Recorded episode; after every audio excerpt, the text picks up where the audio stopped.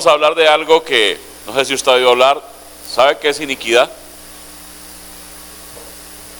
¿Sabe qué es iniquidad? ¿No? ¿Es qué? La primera diapositiva, por favor. Eso. Eh, la iniquidad tiene que ver con rebelión, tiene que ver con lo que se opone a la autoridad. O sea, todo lo que no esté directo hacia lo que Dios quiere es iniquidad. Entonces, por ejemplo, si tú, como hijo de Dios o como hija de Dios, tienes rebeldía en tu corazón hacia tu autoridad, hay iniquidad en ti. Y hay que purgarla, hay que sacarla. Recuerden que les hablé que nosotros somos espíritu, alma y cuerpo. ¿Cómo somos? Espíritu, alma y cuerpo. Entonces, la iniquidad va a estar impregnada en el espíritu humano. El espíritu humano va a tener como una mancha allí y esa mancha es la que controla. Hay cosas que tú haces que tú no quieres hacer.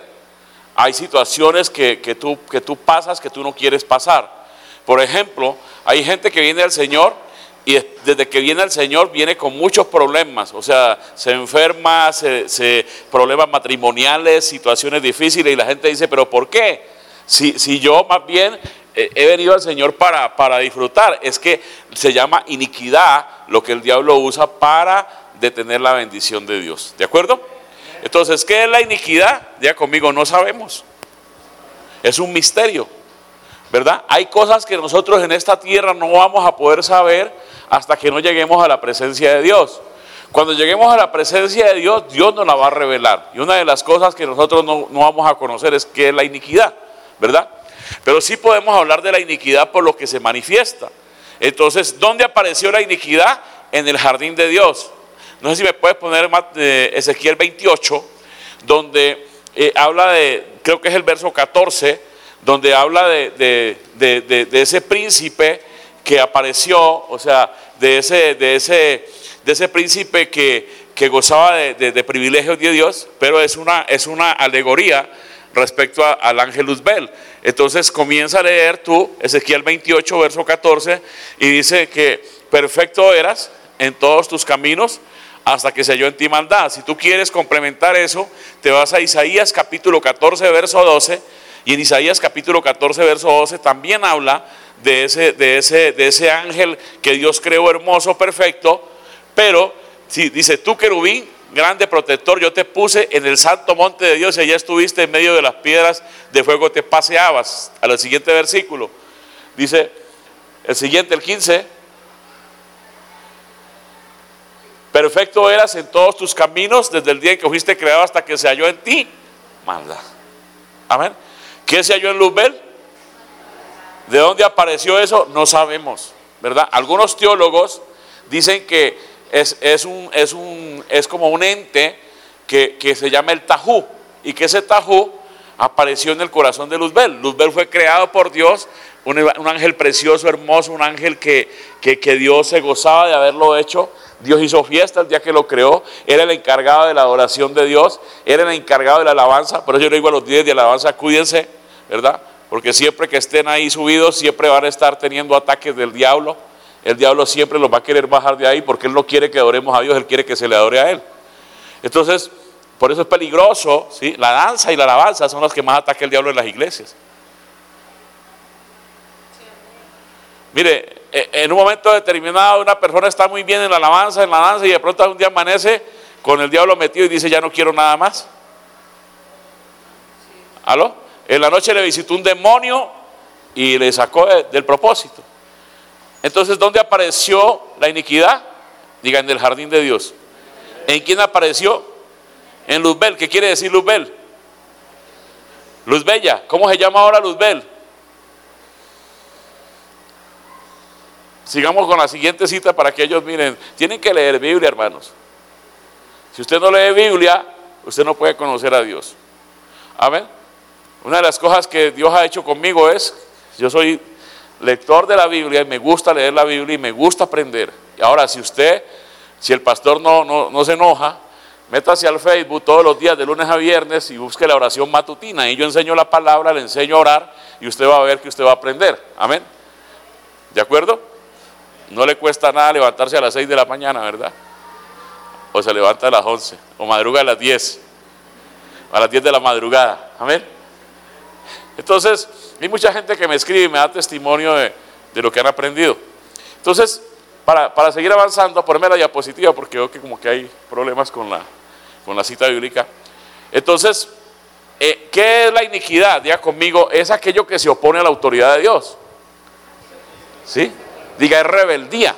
Le pregunto, ¿cuántos de ustedes tienen rebeldía en su corazón? A ver, esposa, cuando el esposo te dice algo, tú le dices, sí, mi amor. Y o no le dices, o mejor, ¿por qué esto? O mejor, ¿por qué no aquello? Y siempre estás cuestionando lo que el esposo dice. ¿De acuerdo? Siguiente diapositiva.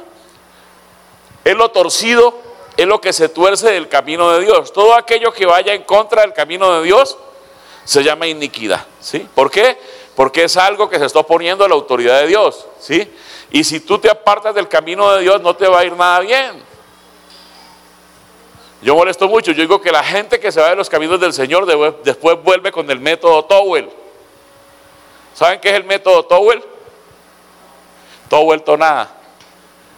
¿Aló? Porque de fuera de Dios no nos va a ir nada bien. Somos nosotros necios porque creemos que fuera de Dios nos va a ir bien. No nos va a ir nada bien. No nos va a pasar nada tan bueno como nosotros creemos. Siguiente diapositiva. Amén. El origen, ¿dónde fue? Diga conmigo Ezequiel 28. ¿Sí? Y, eh, y, es del 15 al 18. Ezequiel 28 del 15 al 18. Amén. Ahí lo vas a encontrar toda la historia de Luzbel. Y también Isaías 14, 12. Entonces es un misterio que nadie sabe de dónde vino, nadie sabe de dónde apareció, ¿de acuerdo? Es algo que está ahí que tú no sabes dónde está. Entonces, ¿de dónde vino? Diga conmigo, simplemente apareció. ¿Aló? ¿Y qué le provocó a Luzbel eso? Que Dios lo echara del cielo. ¿A dónde cayó Luzbel? ¿A dónde cayó Luzbel? No, lea la Biblia, váyase Génesis 1, verso 1. Váyase a Génesis 1, verso 1, ¿qué dice? En el principio Dios creó los cielos y la tierra. Y en el verso 2 dice, ¿y la tierra estaba? ¿Por qué? Porque muchos de los que son científicos dicen que un cometa golpeó la tierra y que la tierra quedó en un caos. La tierra en ese momento que Dios la recrea es una tierra envuelta de agua barro. Agua y barro cubren la tierra, pero fue ocasionado la caída de Luzbel, ¿sí? Si usted lee Isaías capítulo 28, Isaías capítulo 14, verso 12, termina diciendo que fue arrojado por tierra, o sea, que fue echado a tierra. Y si usted lee Apocalipsis 12, Apocalipsis 12, verso 7, dice que la cola, ¿sí? que la cola arrastró la tercera parte de las estrellas del cielo. Cuando habla de estrellas del cielo, habla de los ángeles caídos. ¿De acuerdo? Entonces, tenemos que leer la palabra, ¿sí? Siguiente diapositiva. Dice, la iniquidad es una sustancia espiritual que da origen a la maldad. La maldad es una semilla diabólica donde se origina todo lo malo. Por ejemplo, ¿dónde estaba Adán en el jardín? ¿Dónde estaba Adán? O sea, ¿con quién estaba Adán en el jardín? ¿Qué, compañía disfrutaba Adán? La de Dios. Entonces, ¿dónde atacó la serpiente a Adán? En la presencia de Dios. Y muchas veces, escúcheme bien, entre vos más presencia tengas, entre más metido estés con Dios, más el diablo te va a atacar. Más el diablo te va a querer sacar. ¿Por qué? Porque la, función de él es desviarte del camino de Dios. O sea, él quiere desviarte del propósito de Dios. Entonces, ¿qué es lo que va a pasar? Que todo lo malo, todas las situaciones malas que, que vengan a, a molestarte, a presionarte, ¿de dónde vienen? Del ente de maldad que es el diablo. Amén. Escúchame bien. ¿A dónde apareció la serpiente atacando a Adán? Estaba en la presencia de Dios. ¿Cuántas veces tú te metes a ayunar, te metes a orar, te metes en la presencia y es donde más te ataca el diablo? Dime la verdad, ¿te pasa o no te pasa? ¿O solo a mí me pasa? Amén. ¿Por qué? Porque hay una iniquidad allí, hay una maldad. Entonces mira esto. ¿Quién tentó al hombre. A la mujer, pues, ¿quién la tentó? La serpiente, ¿sí? Ahora, serpiente quiere decir que es un ser, ¿sí? Diga conmigo, está compuesto de ser piente, ¿sí? Es un ser que es pi, pien, o sea, piensa, ¿sí? Piensa, es un ser pensante y es un ente. Entonces lo que te ataca a ti lo que te molesta a ti para caminar en los caminos del Señor es un, es un, es un, es un serpiente, es una serpiente, es un ser pensante y es un ente, no es cualquier cosa. Por eso dice la Biblia que nosotros no tenemos lucha contra sangre y carne, sino contra principados, potestades y contra todas las huestes espirituales de maldad, ¿sí? En las regiones celestes. Entonces dile que está a tu lado, tú no estás en el crucero del amor. Tú estás en un buque de guerra. Diga que hay que pelear, aquí hay que guerrear, ¿sí? Aquí no vas a creer que todo es como te enseña la iglesia en este tiempo. Mucha iglesia que enseña que todo es color de rosa. No. Mire, yo he ministrado gente de iglesias que son cinco mil se reúnen. Y he ministrado el liderazgo y todos están más, hecho, más que ustedes, hermano. Serio, tremendo. Usted los ve predicando, enseñando y más enchamucados que cualquier persona. Porque no, no, se, no se enseña esto, no se enseña que Dios quiere liberarte. Amén. Entonces, si no te liberamos, si no, si no oramos por ti, o te ataca una enfermedad, o en cualquier momento caes en pecado, o en cualquier momento haces algo que no tenías que hacer, porque la influencia demoníaca siempre va a estar allí. La opresión demoníaca siempre va a estar allí. ¿De acuerdo? Entonces, ayer yo te decía que nosotros somos espíritu, alma y cuerpo. Amén. Ahora, el espíritu humano siempre va a tener que estar en una lucha por tener, o sea, tener la, conexión con el Espíritu de Dios. El Espíritu humano es, ¿por qué necesitas tú el Espíritu humano conectado? Porque necesitas que tu Espíritu humano se conecte con el Espíritu Santo. Tú no te puedes conectar, escúcheme bien, tú no te puedes conectar con Dios en el alma. Mire, la gente que se conecta con Dios en el alma es la más peligrosa. Hoy te ama, mañana te odian. Es que yo sentí de Dios. Sentiste nada. ¿Aló? Porque la gente espiritual es firme. Dice la Biblia que Jesús fue obediente hasta la muerte y muerte de cruz. Amén. Ahora, entonces, ¿dónde se origina todo lo malo? Ahora, no le vaya a echar la culpa al diablo de todo lo que usted hace, pues. Porque usted tiene responsabilidad en hacer las cosas. ¿De acuerdo? Siguiente diapositiva. Entonces, la rebelión del hombre, ¿sí? Es lo que permitió que la semilla de hermandad se impregnara en dónde? En su espíritu. A ver, ahora te la pongo más, te la pongo más, más fácil. Toda persona, todo ser humano que viene a este mundo, viene ya con la contaminación de maldad que el hombre recibió en el jardín. Un niño nace con esa contaminación. Un niño hasta que pierde, hasta que comienza a usar su razón, ese niño ese niño cuando, cuando ya comienza a usar la razón, ese niño ya es responsable de sus cosas. ¿Aló? Mientras tenga inocencia, ese niño se muere y va a la presencia de Dios. Pero si ese niño ya tiene uso de razón, ese niño llega a partir de, de, la tierra, llega y dice, no se va con el Señor. Si ya tiene conciencia y no conoce a Dios, no ha conocido al Señor y no ha declarado como su Salvador, se va a ir al infierno. Por eso nosotros no bautizamos niños. Porque el bautismo quiere decir que tú te haces uno con Dios. Amén. Y para tú hacerte uno con Dios lo tienes que hacer por voluntad. Amén. Porque muchas veces los padres comienzan a jalar a los hijos a la iglesia, venga, yo me lo llevo, y el hijo ahí todo rebelde que no quiere, ¿verdad? Y está sentado ahí como que estuviera amarrado, pero, pero no está. Entonces, ¿por qué? Porque la relación con Dios es personal. O sea, por más que una persona venga a la iglesia, que esté en la iglesia no quiere decir que ya esté convertido. Porque hay mucha gente convencida pero no convertida. ¿Aló?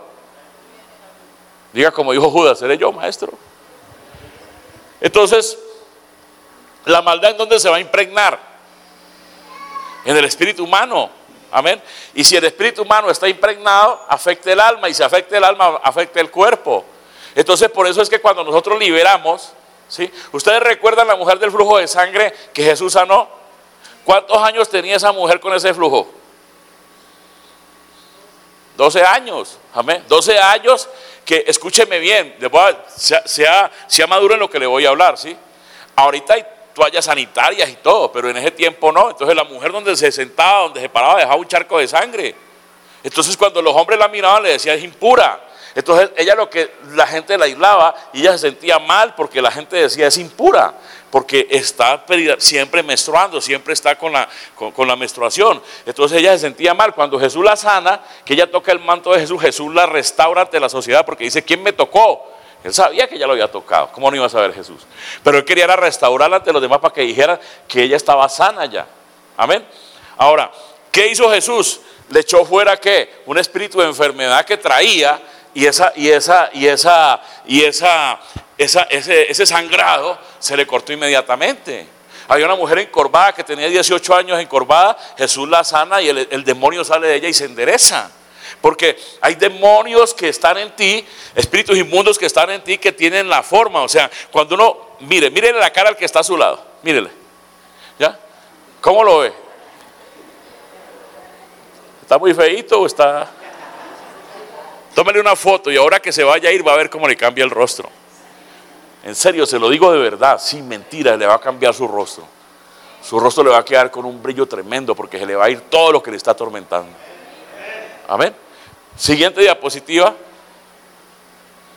Entonces, en Jeremías 17.1 dice que el corazón de Judá está esculpido, ¿sí? Y el corazón de Judá es como un corazón de piedra. Por eso te hablé anoche del corazón. Porque el corazón tuyo tiene que ser cambiado, tiene que ser transformado. Dios va a arrancar ese corazón de piedra y te va a meter un corazón de amor, un corazón parecido al de Jesús. ¿Por qué? Porque al Señor no le gusta la religión, a Él le gusta la gente que tenga una relación con Él.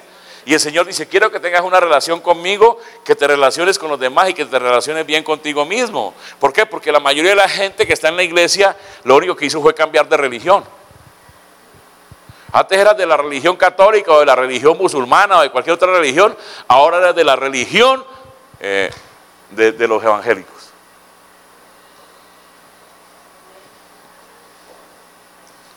Diga, Dios no quiere religiosos. Dios quiere gente que sea real y auténtica, pero que lo ame a Él, que ame a su prójimo y que se ame a sí mismo. Eso es lo que Dios busca. Eso es lo que Dios busca. Gente que verdaderamente manifieste el amor de Dios. Pero para religiosos, ¿para qué? A Dios no le agradan los religiosos. Mire, Jesús eh, siempre peleó con los fariseos, con los saduceos, con todos los feos peleó, ¿verdad? Porque los religiosos son feos. Amén. El religioso es feo. ¿De acuerdo? Les voy a contar una historia. Una vez llegué a predicar una iglesia en el Perú. Y fueron tres días, dos días que estuve con esa iglesia. Y los hombres se sentaban a un lado y las mujeres al otro lado. No se podían mezclar los hombres con las mujeres. Y, y las mujeres eran bien así, con esas blusas bien tapadas. Yo pensaba que era por el frío, porque ya hace frío las, las faldas bien largas y yo ministré ese día y fue tremendo, pero los hombres no pasaban para acá ni las mujeres para allá, el pastor bien religiosito, cayó una gloria de Dios ahí que la gente se revolcaba en el piso tremendo, hubo milagros ese día. Al otro día yo tenía que comprar una cosa para la computadora, no sé, una memoria, y me fui a un comercial que me dijeron, fui a una plaza comercial, y cuando estaba en la plaza comercial vinieron unas mujeres muy bonitas, muy, muy vestidas, todas, todas, todas bien, bien vestiditas, ¿sí? Y, me dicen, pastor, ¿cómo está? Y yo dije, uy, ¿de dónde me conoce esta gente? Llegué ayer al Perú y ayer, mismo prediqué y ya dónde me conocen. ¿Será que me han visto por el Facebook o algo? Y le digo yo, ¿cómo están? Y me dice, ¿dónde, dónde las vi? Anoche que estuve en la iglesia. ¿Y qué anoche? O sea, que se ponen un disfraz para ir a la iglesia y al otro día se, cambian. ¿Ah? Y, y, así hay gente, hay gente que tiene un vestido para estar en la iglesia y tiene otro para estar afuera en el mundo. Amén. Entonces tú tienes que ser real y auténtico. Lo mismo que seas tú aquí, tienes que ser afuera, no puede ser diferente. Amén. Y eso es lo que Dios quiere trabajar contigo. Ahora, esta semilla de maldad viene a ser transmitida de generación en generación. Por ejemplo, escúcheme bien, si usted tuvo un abuelo que fue promiscuo, usted es lo mismo.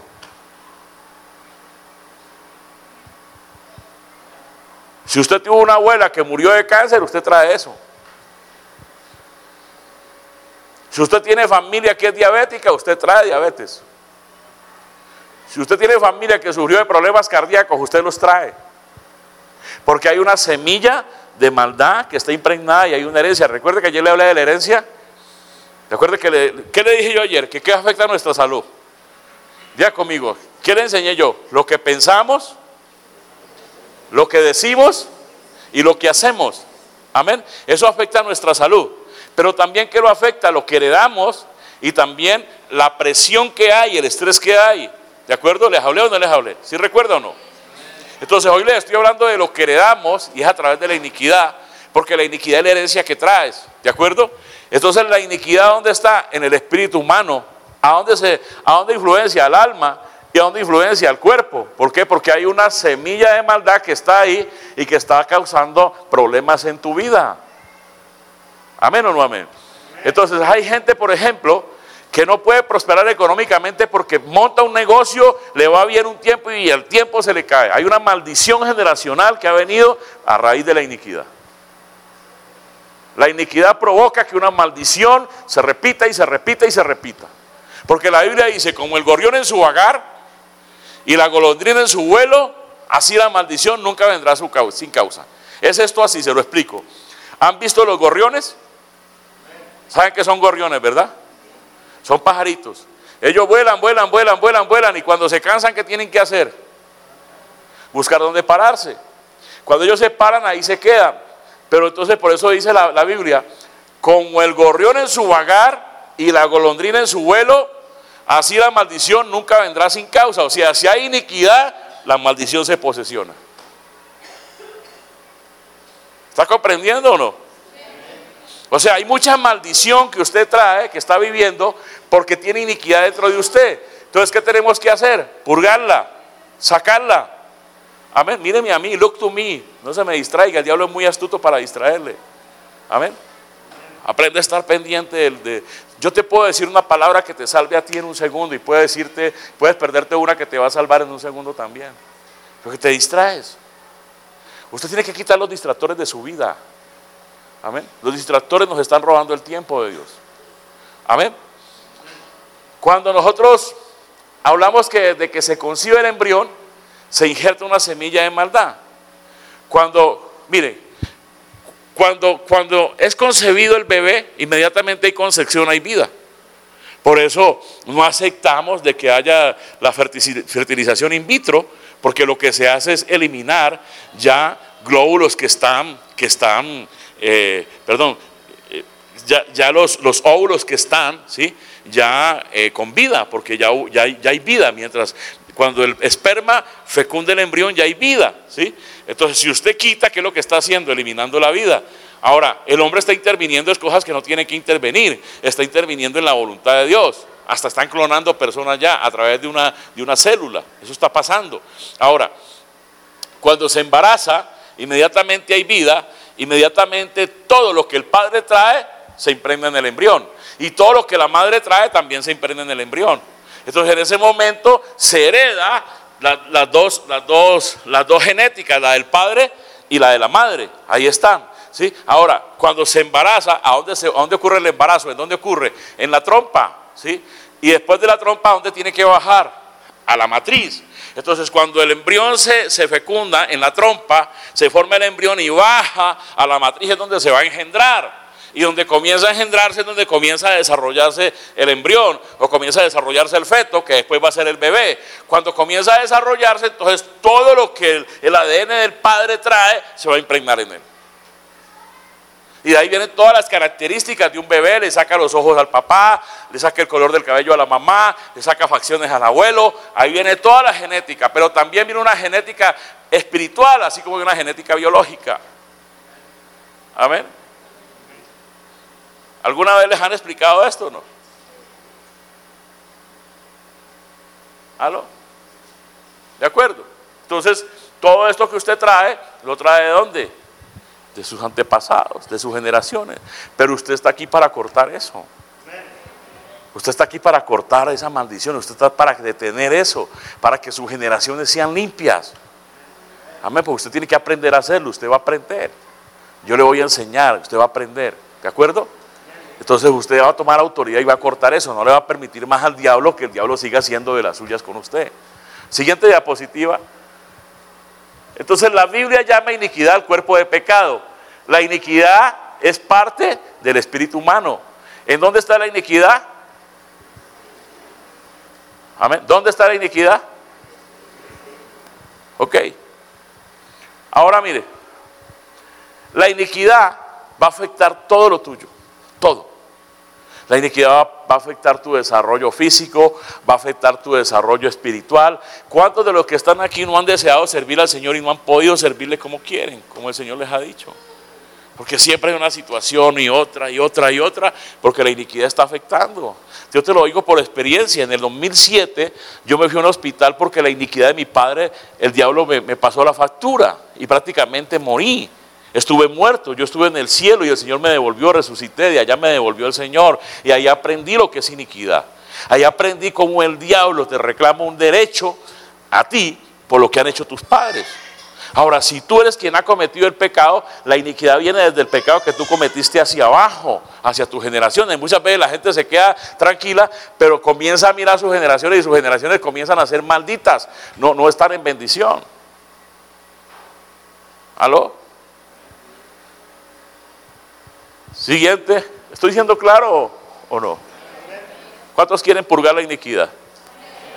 Tienen que sacarla de su vida. Amén. Ahora, el cuerpo de pecado se origina en el espíritu y afecta el alma y el cuerpo.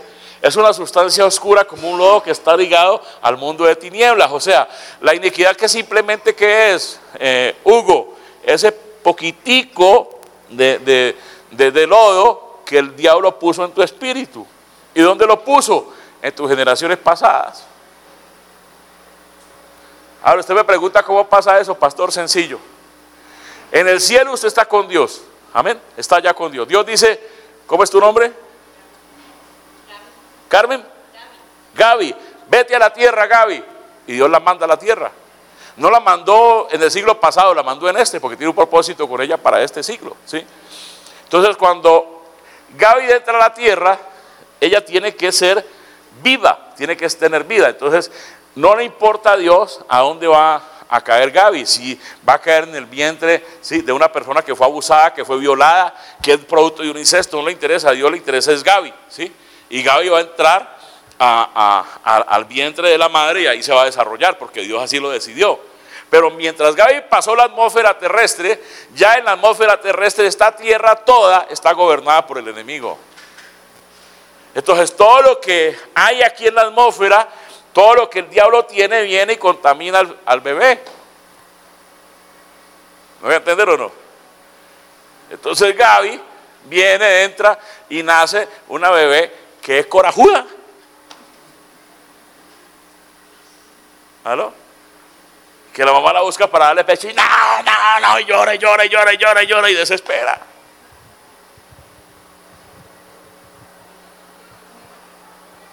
Hay bebés que hay que administrarlos desde que nacen, desde que están en la panza, hay que echarle los demonios afuera. ¿Aló? ¿O no es así? Entonces, desarrolla el bebé, pero el bebé viene con esa iniquidad. ¿Ya? Vienes a Cristo, naces de nuevo, tu espíritu nace de nuevo, pero ahí está la mancha. Ahí está la iniquidad que te está afectando. Entonces tienes que trabajar con ella. Amén. Y hay que purgarla, hay que sacarla. ¿Cuántos quieren que les purguemos esa iniquidad hoy? Diga, yo estoy dispuesto. Amén. Si usted está dispuesto, Dios lo hace así en segundos. Siguiente. Es a través de la iniquidad que el maligno permea el corazón humano. Es por esa puerta del corazón que el enemigo entra y controla a los seres humanos, sean creyentes o no creyentes. O sea, el corazón de la persona está vulnerable a quién? Al diablo. ¿Sí? Ahora, tú puedes ser cristiana, puedes venir a la iglesia, puedes ser cristiano, pero dentro de ti puedes tener maldad. ¿Aló? Y tú dices, pero ¿cómo es posible que si es cristiano que ama al Señor vaya a esas cosas? Porque tienes iniquidad. Porque hay una semilla de maldad que está en ti. Correrán ríos de agua viva, de agua de vida. ¿Por qué? Porque el cuenco se llenó y usted le puede dar a otros. Amén. Siguiente diapositiva. Entonces, el diablo trabaja con el ser humano a través de la iniquidad, ¿sí? Pero Dios en su justicia juzga la iniquidad y la visita. Vamos a buscar Éxodo 34 del 5 al 6, por favor, esa cita bíblica. Porque la gente, escúcheme bien, la iniquidad no es lo mismo que pecado. Amén. Vamos a ver entonces la cita bíblica, Éxodo 34. ¿Alguien lo tiene que lo leamos? ¿Trajeron Biblia o no trajeron? ¿Usted qué tiene ahí, pastor? Eso 34.5 dice, y Jehová descendió de la nube y estuvo allí proclamando el nombre de Jehová. 6. Y pasando Jehová por delante de él, proclamó Jehová, Jehová fuerte, misericordioso y piadoso, tardo para la ira y grande misericordia y verdad. Siguiente. Siete. Que guarda misericordia a millares y que perdona la iniquidad, la rebelión y el pecado. Fíjense que hay tres cosas diferentes. ¿Qué hay? La iniquidad, ¿dónde está? En el espíritu. ¿A dónde está la rebelión? En el alma. ¿Sí? ¿Dónde está la rebelión? Escríbalo, en el alma. ¿Y dónde está el pecado? En el cuerpo. O sea, tú pecas con tu cuerpo. Tú no puedes pecar, ¿sí? Si no es con tu cuerpo. Tú puedes tener pensamientos de pecado, pero tú, tú desarrollas el pecado con el cuerpo. Entonces, ¿la iniquidad está en dónde? En el espíritu. A ver, ¿a dónde está la rebelión? En el alma, ¿sí? ¿Y a dónde está el pecado? Manifiesto en dónde? En el cuerpo. ¿Aló? masturbación, pornografía, eh, relaciones sexuales fuera del matrimonio, todas estas cosas se hacen con el cuerpo. ¿Aló? Entonces, ¿qué va a hacer el Señor? Que va a visitar, ¿sí? Y dice, que perdona iniquidad, que no, que hace guarda misericordia de mayores y perdona iniquidad, rebelión y pecado, y que de ningún modo tendrá por inocente al malvado, y que, al malvado y que visita la iniquidad de los padres sobre los hijos y de los hijos de los hijos hasta la tercera y cuarta generación. Si todo la cortas, sigue de ahí para abajo. Entonces mañana, el día de mañana, vas a ver una nieta, un nieto, un bisnieto haciendo las cosas que hizo tu esposo o que hiciste tú. ¿Aló? Porque hay que cortar.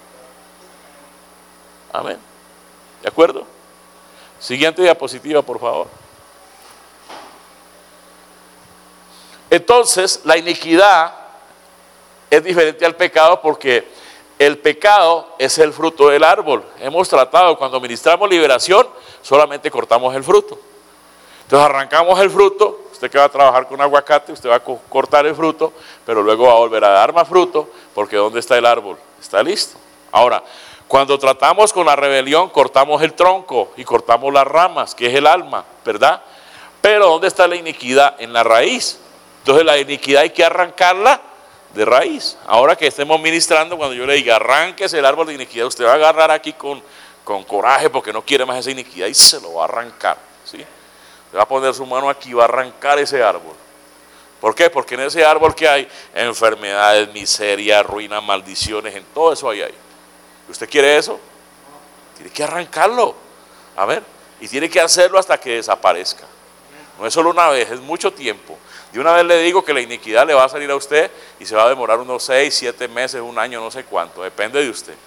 Pero por eso compre una, libreta. Fíjate que tuve un problema con un pastor, pastor.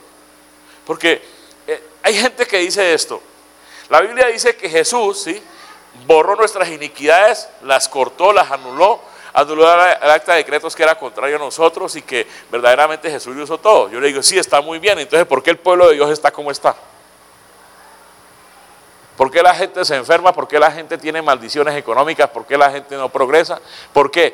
Porque la palabra de Dios hay que ejecutarla. Nosotros somos ejecutores de la ley. Jesucristo ya hizo la obra, ya la ley está ahí, pero usted tiene que tomar esa ley y venirla a poner, a establecerla. Lo que yo estoy haciendo aquí es tomando la ley de Jesús, lo que Jesús hizo, y hacerle una realidad contigo. Amén o no amén. Ahora, ¿algunos de ustedes han estado enfermos o no? Mire, hoy se le va esa enfermedad. Y si le queda algo, mañana viene y se la acabamos de echar afuera. Porque usted tiene que ser sano. Amén. Dios lo diseñó para ser sano, no lo diseñó para estar enfermo. Entonces todo esto tiene que arrancarlo de su vida. ¿De acuerdo? Entonces es la, es la raíz y el árbol tiene, tiene fruto, el árbol tiene, tiene tallo, tiene ramas y tiene raíz. Hay que arrancar la iniquidad de raíz. Siguiente, por favor. Entonces nosotros somos espíritu, alma y cuerpo. A ver, en, la, en, la, en el cuerpo está la morfología, está la, la, anatomía y está la fisiología, que es lo que los médicos trabajan, ¿sí? que es lo que los médicos trabajan con nosotros. El cuerpo, cuando el médico lo trata, el médico trabaja estas tres áreas. Cuando trabajas el alma, trabaja con pensamientos, con, con, con, con sentimientos y con la voluntad de la persona es donde está la parte de la psicología, hay también la psiquiatría, es donde trabaja el ser humano todavía. Pero el espíritu de Dios, el espíritu, el espíritu humano, perdón, es que tiene intuición, comunión y conciencia. Ahora vamos a ver que tiene más órganos. mira, dame la siguiente diapositiva. Entonces, mira, tu yo está compuesto por el espíritu, por intuición, comunión y conciencia. El alma tiene emociones, ¿sí? mente, emociones y voluntad. Y el cuerpo tiene fisiología, morfología y anatomía. Siguiente. Amén. Entonces, mira, tú, estas tres partes eres lo que tú eres. Así como tienes un cuerpo físico, así es tu alma y así es tu espíritu. ¿Aló?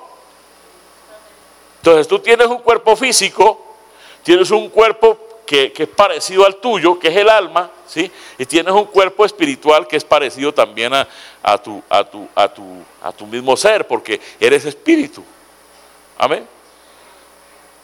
Lo que pasa es que la parte espiritual nadie la ve, porque es una sustancia invisible. El alma de pronto se puede ver un poquito si ya tienes tus revelaciones, ¿verdad? Y puedes ver el cuerpo porque está aquí. ¿De acuerdo? Entonces mira, ahí yo dibujé un corazón y el corazón es lo que está en el espíritu y el alma. ¿Recuerda que ayer lo vimos? ¿Recuerda que ayer te hablé de que estaban unidos, que hay una membrana, que es el corazón? Pues ahí donde yo le puse ese circulito que está uniendo el alma y el espíritu, es lo que es el corazón, o sea, es lo que tú eres, es verdaderamente tu ser. Lo que tú eres es eso, tú eres el resultado de lo que tú eres en el alma y el espíritu. Ahí es donde Dios te conoce. Amén. Pero díganme algo porque yo lo veo así y parece que no, no me estoy dando a entender. ¿Sí me estoy dando a entender o no? Ok. Y entonces acá está el cuerpo, pero lo que une el, el cuerpo con el alma es el cerebro. ¿Por qué? Porque tú donde tienes el alma, lo tienes aquí. ¿Tú sabes que ya están haciendo trasplantes de, de cuerpo? ¿No lo sabías? Hay gente cuadraplégica que nunca ha podido caminar y hay gente que muere y le está donando los cuerpos y le están poniendo la cabeza a esa persona y le están poniendo al otro y ya están viendo resultados. Así está la ciencia. Es que tienes que informarte. Estamos en el siglo XXI, hermanos. Y entonces la persona que tenía ese cuerpo ahí, que lo tenía todo y que era muy inteligente, que hablaba, era muy inteligente, pero no podía moverse ni nada, ahora tiene su cuerpo para moverse. Busca noticias científicas. Entonces lo que, lo que va a hacer el alma en realidad de la persona es lo que está aquí. Entonces por eso Pablo dice, por Pablo dice que, que, su cuerpo, sí, que una cosa es una mano, otra cosa es un pie, sí, pero que somos un cuerpo. ¿De acuerdo? ¿Continuamos? ¿Alguna pregunta me levanta la mano? Porque usted está en un seminario, usted no está en una prédica. Amén. Entonces mire, Ahí están las tres facetas de tu, de tu ser, cómo eres tú, tu alma, tu cuerpo y tu espíritu. Amén. Así es como Dios nos ve. ¿Aló? ¿Dudas hasta aquí? ¿Queda claro? ¿De acuerdo? Ahora, si tú no tienes cuerpo, no puedes estar aquí. Tú no puedes estar en la tierra si no tienes un cuerpo físico. El día que, el día que tú mueres, ya no puedes estar aquí. Te tienen que enterrar porque te vas a decomponer. Siguiente diapositiva. Entonces, el cuerpo tiene cinco sentidos: olfato, tacto, gusto, vista y oído. ¿Cuántos sentidos tiene? Cinco. Amén. Con eso tú te comunicas con el mundo exterior y a través de los sentidos te comunicas con tu ser interior que es el alma. A través de tus ojos, a través de los oídos, a través del tacto, tú te puedes comunicar. Si ella me cae mal a mí, yo le pego así un pellizcón, ella va a sentir de que yo le estoy haciendo algo que no está bien. Pero ¿dónde, dónde sintió? ¿Dónde sintió? ¿A dónde? En el brazo. Pero ¿a dónde, ¿a dónde llegó la referencia de lo que yo te hice? Al cerebro, te dio la información de que algo no está bien. Entonces ese cerebro, eso que, sintió a través del cerebro, le comunica al alma y dice, uh, ese señor como que, como que vino hoy pues como muy enchamucado porque me, pellizcó muy feo, ¿verdad? Pero ya hay una comunicación de lo, del mundo exterior con el mundo interior. ¿De acuerdo? Por eso te explicaba yo ayer de que lo que tú ves, tú ves, te, afecta. Por eso vienen las, las, presiones que vienen a través del estrés, a través de lo que pasa de la vida que estás viviendo. Pero también lo que tú has visto, por ejemplo, Ahorita que te vamos a ministrar, vamos a ministrarte tu etapa de embarazo desde que estabas en el vientre, tus primeros cinco años, y tú vas a recibir cosas que tú ni sabías y que te afectan. Por ejemplo, tú puedes tener una fobia y no sabes ni por qué la tienes, ¿verdad? Y en esa fobia tú, vas a, encontrar de que allí, en ese momento, algo pasó, algo sucedió. Y esa fobia que tú tienes, por ejemplo, hay gente que no puede ver una mariposa porque sale corriendo. Una mariposa, mira, ¿Por qué? Vamos a ver de dónde viene esa fobia. ¿sí? Hay gente que le tiene miedo a la oscuridad, hay gente que le tiene miedo a un rayo, hay gente que le tiene miedo a un trueno. ¿De dónde vino la fobia? Tenemos que mirar. Y el Espíritu lo revela, el Espíritu Santo. Amén. ¿De acuerdo? Siguiente. El alma tiene mente, emociones y voluntad. ¿Qué tiene el alma? En tu mente hay algo que se llama inconsciente, subconsciente y consciente. En el inconsciente están todas las cosas que tú has hecho desde antes de venir hoy aquí y, de muchos años atrás, ¿sí? En el subconsciente están las cosas que hiciste ayer, anteayer, ahí las tienes guardadas todavía, hace una semana ahí están, ¿sí? Pero en el consciente es donde tú estás aquí, donde tú estás presente. Entonces, estas partes también la ministra el Espíritu Santo, fíjate, no te hacemos regresiones sino que el Espíritu conoce, conoce tu memoria, porque hay gente que me dice, ah, es que cuando usted ministra de regresiones, yo no hago regresiones. Yo lo que hago es decirle al Espíritu Santo que te conoce, que, que traiga a tu memoria todas esas cosas que han pasado para que las sanes. Yo anoche les decía que la esquizofrenia es un problema que la gente tiene de conflictos no resueltos. Hay gente que no resuelve sus conflictos y comienza la mente a atormentarle, el recuerdo a atormentarle porque le da miedo enfrentar la realidad de lo que pasó. Y eso trae un control tremendo. El diablo se aprovecha de eso y controla a la persona y la hace entrar en etapas de pánico y en cosas tremendas, hacer que no, que no, que no, que no debe hacer. ¿sí?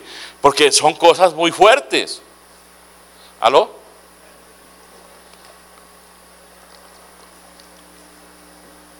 ¿Está aquí?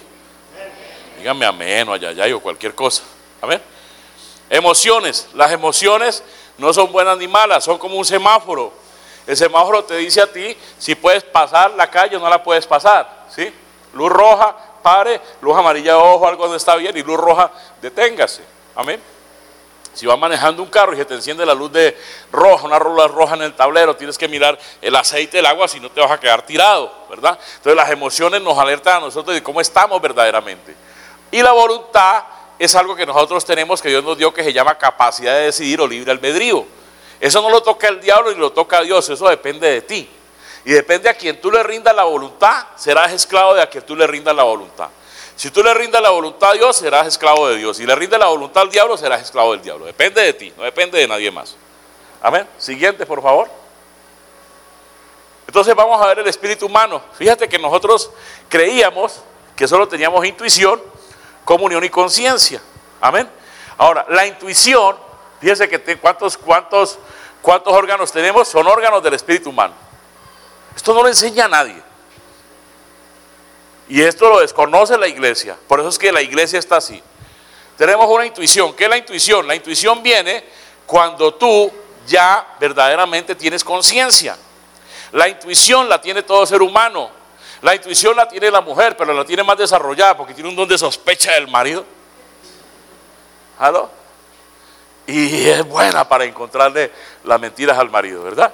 Entonces tienes que desarrollar la intuición. La comunión se da cuando tú naces de nuevo, cuando tienes comunión con Dios, comunión, como una unión con Dios, comunicación con Dios, unión con Dios. Amén. La conciencia es algo que Dios nos ha puesto a nosotros que se llama la ley de Dios. Tú sabes lo que es bueno y lo que es malo. Desde que estás niño sabes que no debes andar desnudo. Desde que estás niño sabes que no debes meter la mano en un toma corriente. Desde que estás niño sabes de que no debes matar, de que no debes decir mentiras, de que no debes hacer cosas malas. Desde ese tiempo ya Dios puso esa ley en tu corazón. Entonces es lo que se llama conciencia. Y en esa conciencia tú sabes que no puedes tener relaciones sexuales, que no las debes hacer, que no tienes, que no tienes por qué andar desnudo, que no te dejes dejar tocar tu cuerpo de nadie. Pero cuando se pierde la, la conciencia, la gente se vuelve inconsciente. Entonces esa inconsciencia hace que la conciencia se cauterice y la gente hace las cosas más malas que tú no te puedas imaginar. ¿Aló? Luego tenemos la mente del Espíritu. La mente del Espíritu es la mente de Cristo. Amén.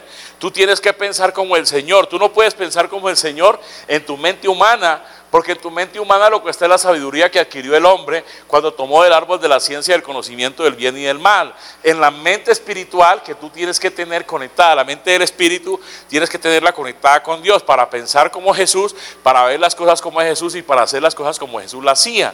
Yo siempre hablo de Filipenses 4:8. La mente de Cristo está resumida ahí, Filipenses 4:8. En esto pensad, todo lo honesto, todo lo puro, todo lo que tenga virtud, todo lo que sea de buen nombre, en esto pensad, ¿sí? Y esto haced. ¿Por qué? Porque la mente de Cristo es buena, la mente de Cristo no tiene maldad, la mente de Cristo no tiene prejuicios, no tiene juicios. Amén. Por lo demás, hermanos, eh, todo lo que es verdadero, honesto, todo lo justo, todo lo puro, todo lo amable, todo lo que es de buen nombre, si hay virtud alguna, así algo digno de alabanza en esto, pensad. Amén. Siguiente diapositiva. Perdón, dejemos la diapositiva ahí porque necesito seguir explicando. Entonces están los sentidos del espíritu, ¿ya? Entonces los sentidos del espíritu son como los, sentidos del cuerpo humano. Tú tienes ojos espirituales, tienes oídos espirituales, tienes tacto espiritual, tú tienes, tú tienes eh, olfato espiritual y tú tienes eh, eh, el otro órgano. Cinco, olfato, ¿cuál es el otro? Vista, ¿qué más? ¿Sí? ¿Qué más? Gusto. Entonces, en el espíritu es igual. Entonces tú me dices a mí, ¿cómo así, pastor? Porque usted me dice que tengo tacto espiritual y cuando estás alabando al Señor no sientes que como que te llega una corriente eléctrica, como que un frío, como que tu cuerpo se estremece? Es tacto espiritual. Amén. Ahora, ¿qué es lo que nosotros no hemos desarrollado? El oído espiritual ni el oído espiritual, porque no hemos podido aprender a escuchar la voz de Dios. Él habla el espíritu humano, porque no sabíamos que teníamos estos órganos, ¿verdad? Y porque no entendíamos que ahí Dios nos va a hablar. ¿En dónde? En mi espíritu. ¿De acuerdo? Por eso es que la gente se equivoca. Pastor, Dios me habló que me vaya de su iglesia. No le ha hablado Dios. Fue una emoción que le vino. Porque cuando Dios habla al espíritu es muy diferente. ¿Le está hablando a alguien el Señor hoy aquí? El asiento de poder. ¿Dónde está el asiento de poder? Cuando tú naces de nuevo, en tu cuerpo, devuelve la, bueno, ahí, ahí donde está más o menos el ombligo, en tu, en tu cuerpo espiritual, ahí nace el asiento de poder. Cuando te pusiste la mano aquí, ¿qué pasó? La primera noche, ¿qué sentiste? La llenura la presencia. Yo no hice nada, no alabamos, no hicimos nada, pero yo te dije, ponte la mano aquí, no era tu cuerpo, era el cuerpo espiritual que tú estabas tocando y que el Espíritu Santo estaba llenando. Ahí está el asiento de poder. Y en el asiento de poder es cuando uno tiene ese asiento de poder donde Dios deposita el poder y hay milagros, hay sanidades, hay prodigios, porque el Espíritu de Dios se conecta al asiento de poder mío y pasan cosas tremendas. Una cosa es que usted me encuentre a mí allá abajo y me salude y otra cosa es que yo esté parado aquí. Cuando yo estoy parado aquí, el Espíritu Santo toma mi espíritu y el asiento de poder viene y todo lo que yo tire sobre ustedes les va a bendecir. Que es lo que muchas veces los ministros no conocen. Cuando se para un ministro de alabanza ahí, lo que tenga ahí, el Espíritu se conecta y el asiento de poder viene y tira sobre la iglesia.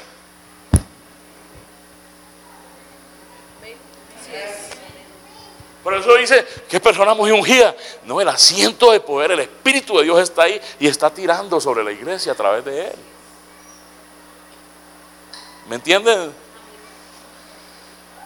Y la herencia, la herencia es lo que estamos hablando. Dentro de ti hay dos semillas, ¿sí? La semilla de la vida eterna de Jesús, el árbol de la vida eterna de Jesús, la semilla de Dios y la semilla de maldad que le impregnó el diablo a Satanás en el jardín, ah, ah, perdón, en el jardín del. Ahí están las dos semillas, tiene dos herencias. Y esa herencia es la que tenemos que purgar hoy. Es la última esta, ¿verdad? ¿O no? Sigue con la otra si hay. Ya. Entonces mira, el crecimiento espiritual de una persona va a depender de cómo esa persona vaya teniendo una revelación de lo que es. Entonces, por ejemplo, si una persona nace de nuevo, ¿cómo es? Como ese bebecito. Y esos bebecitos en la iglesia hacen pipis, popis, lloran, hay que cuidarlos, hay que cambiarles el pañal, hay que darles leche. Pablo lo dice en Hebreos 5, 6. Dice, usted tiene necesidad de leche, ya tiene necesidad de comida sólida, pero como todavía no pueden, hay que darle leche otra vez. Entonces va creciendo, va creciendo hasta llegar a qué? A la estatura del parón perfecto que es Jesús. Amén. Dice, porque el hombre, sí, va creciendo, va desarrollándose y va desarrollándose espiritualmente. Entonces, cuando una persona ya es madura espiritual, ya tiene que dar. Yo le digo a los pastores, pastor, si usted tiene gente madura en su iglesia, si usted tiene gente que ya tiene muchos años con usted, mándela a predicar, mándela a pastorear. Porque son problemas. Quédese usted con un hijo soltero en la casa que no se casa y ese hijo es problema para usted.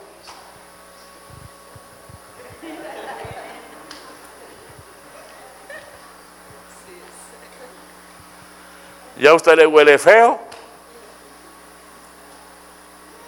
Ya no quiere andar con usted. Mire, le pasa a los niños. Usted tiene un niño, lo lleva a la escuela, besito, mami, besito. Ya comienza a tener 10 años, mami, ¿por qué no me das en la esquina? Ya le da vergüenza que la mamá lo lleve. ¿Qué dirán mis amigos? ¿Aló? Si usted está muy crecidito ya, ya tiene que ir a, a tener su casa. Dígale al pastor, yo quiero abrir una célula, pastor, deme cobertura, ¿sí? Ahora un lugar donde recaude gente para que la iglesia crezca, es la única forma. Diga, lo que no se reproduce muere. ¿Aló? Siguiente. Entonces, si no hay crecimiento espiritual, puede ser causado por la iniquidad. ¿De acuerdo? Esa fue la última, ¿verdad? ¿Hay otra? Faltan, dale. Es que no me acuerdo yo que ese tiempo no las expongo. Entonces, así como hay un ADN biológico, hay un ADN espiritual de maldad que se llama iniquidad. ¿Dónde está la iniquidad? En el espíritu. Ahora, ese ADN biológico te lo vamos a administrar. Hoy te vamos a echar fuera toda esa iniquidad. Si traes cáncer, se te va a ir. Si traes diabetes, se te va a ir. Si traes enfermedades en tu cuerpo, se te va a ir. Pero si traes problemas espirituales que traen iniquidad, porque por ejemplo, suponte que, que tu bisabuela fue una bruja. Entonces traes un espíritu familiar de brujería, una iniquidad familiar de brujería. Y por más que quieres eh, servir al Señor, cuando vas a ministrar y quieres profetizar, lo que sale es la bruja. Solo te falta la escoba para salir volando. ¿Aló? Siguiente, por. Entonces, la iniquidad hay que purgarla y cortarla. ¿Por qué? Porque el, el apóstol Juan lo decía, el hacha está puesta a la raíz. A ver. ¿El hacha qué es? La palabra, el Espíritu Santo. Vamos a cortarla, vamos a deshacer eso. A no ser que te guste estar así. ¿Cuántos quieren seguir cargando iniquidad? ¿Verdad que no? Amén. Siguiente. Y nosotros tenemos que apropiarnos de la, de hora en la cruz de Jesús. Amén. Entonces usted, la última, que esta sí es la última creo, usted va a proclamar su libertad en Cristo. Pero si usted está apuntando, escriba allí. Todos los días usted va a decir, escríbalo. Y si no escribió, y si le grabaron la prédica, o si le pregunta a alguien que escribió, usted va a decir, corto, anulo y destruyo. Corto, anulo y destruyo. ¿Qué va a decir? ¿Qué destruimos? La iniquidad que hay. ¿Aló? Diga, yo no voy a heredar las cosas de mis abuelos, ni de mis, abuelos, mis bisabuelos. Amén. Y diga, mis hijos, mis generaciones no las van a heredar. Así que yo corto, anulo y destruyo. Amén. Entonces usted va a decir, desde mi concepción, desde mi nacimiento, por la línea del Padre, por la línea de la Madre, todas mis generaciones hacia arriba, corto, anulo y destruyo. Asimismo, desde mi concepción, desde mi nacimiento, todas mis generaciones hacia abajo, corto, anulo y destruyo. Y tiene que darse. Hasta que usted vea que eso pasó, que ya no le molesta, que ya no le influye, que ya no le está molestando, usted no va a dejar de orar. Usted tiene que ver la victoria. Amén.